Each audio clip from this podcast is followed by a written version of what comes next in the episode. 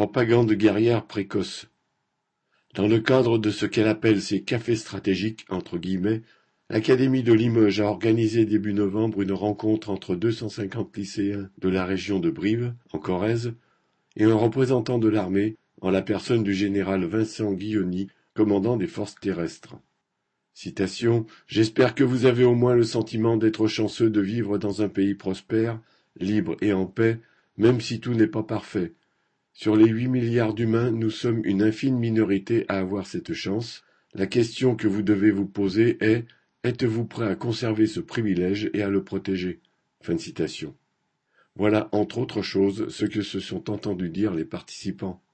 Ce général est bien renseigné sur la misère du monde et l'état de guerre permanent qui règne dans bien des pays.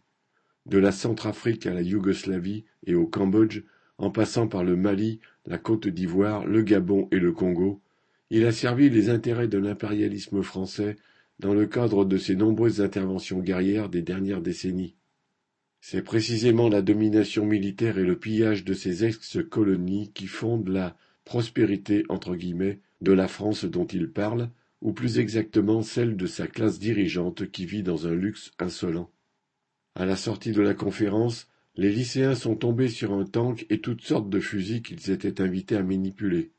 Au prétexte d'enseigner les programmes scolaires axés sur la géopolitique, voilà comment l'éducation nationale et le ministère des Armées tentent d'embrigader la jeunesse, d'exciter un esprit guerrier au service des intérêts de l'impérialisme. Correspondant Hello.